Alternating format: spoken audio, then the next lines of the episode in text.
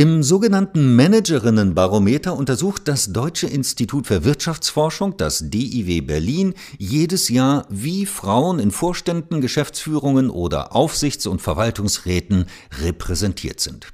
Die aktuelle Studie dazu wurde am 19. Januar 2022 veröffentlicht.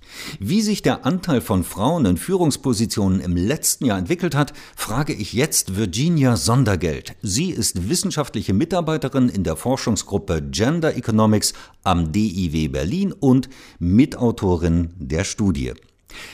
Frau Sondergeld, die Zahl der Frauen in den Vorständen großer deutscher Unternehmen ist in den letzten Jahren nur langsam gestiegen.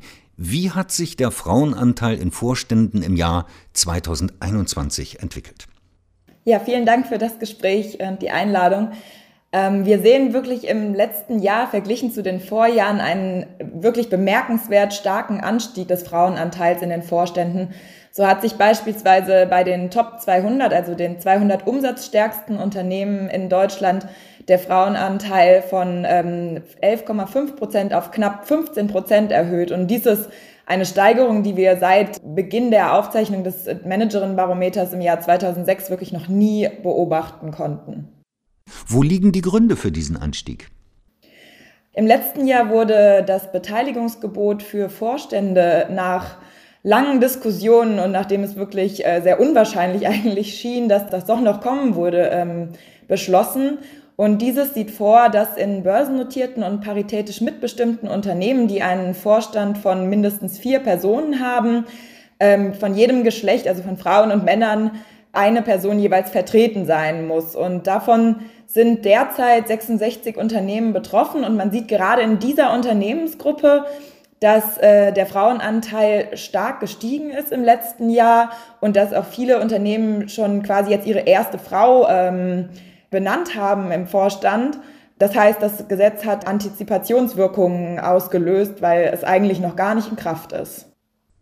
Ist auch der Anteil von Frauen unter den Vorstandsvorsitzenden gestiegen? Ja, auch hier sehen wir eine steigende Tendenz. Allerdings muss man sagen, dass der Anteil unter den Vorstandsvorsitzenden immer noch auf wesentlich niedrigerem Niveau liegt, beispielsweise derzeit unter den Top 200 bei 8 Prozent.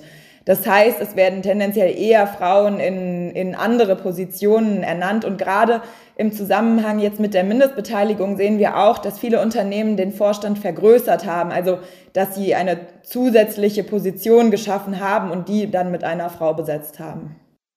Wie war denn die Entwicklung in den Aufsichtsräten? In den Aufsichtsräten haben wir ja schon seit dem FIPOC 1, also dem ersten Gesetz seit 2015, eine Quote von 30 Prozent.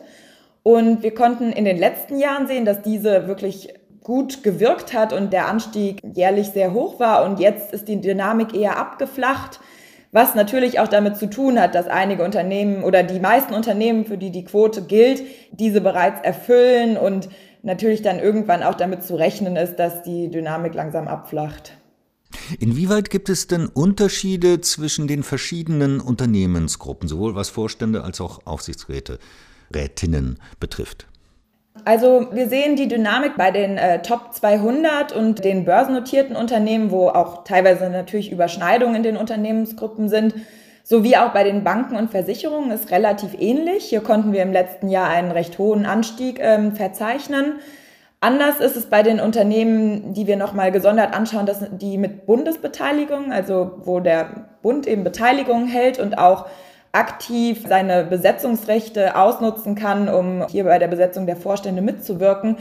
Diese befinden sich schon länger auf einem höheren Niveau, gerade in den Vorständen. Da sind wir bei fast 28 Prozent Frauen angekommen. Allerdings hat dann auch hier in den letzten Jahren die Dynamik etwas abgenommen. Wie beurteilen Sie die Wirkung gesetzlich vorgeschriebener Geschlechterquoten? Wir haben auf Basis europäischer Daten ähm, versucht, diese Wirkung zu analysieren.